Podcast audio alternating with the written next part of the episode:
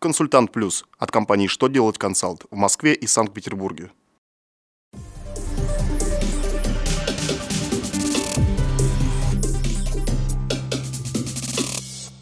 Добрый день!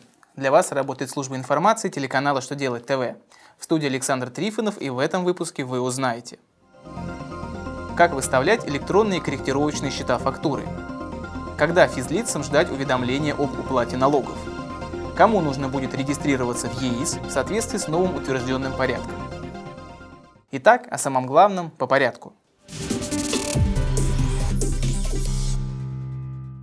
Федеральная налоговая служба России утвердила электронный формат корректировочного счета фактуры и формат представления гибрида корректировочного счета фактуры и документа об изменении стоимости отгруженных товаров, выполненных работ, оказанных услуг, применяемого при расчетах по налогу на добавленную стоимость и в качестве первичного документа. Эти форматы налогоплательщики вправе применять с 31 мая 2016 года.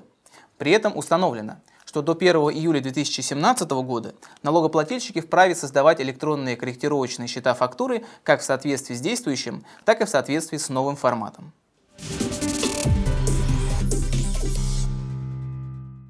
Июня Федеральная налоговая служба России начнет массовую рассылку уведомлений по налогу на имущество физлиц, а также земельному и транспортному налогам за 2015 год, которая будет завершена к октябрю. Пользователи личного кабинета налогоплательщика для физических лиц получат налоговые уведомления в электронной форме. И в первой декаде июня будет актуализирована информация в интернет-сервисе «Сроки направления налоговых уведомлений», с помощью которого можно узнать, когда налоговые уведомления пришлют на почту.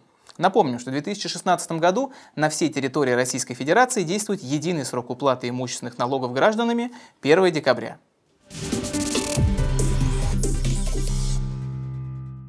Минюст зарегистрировал приказ казначейства России с новым порядком регистрации в единой информационной системе в сфере закупок для работающих в сфере закупок.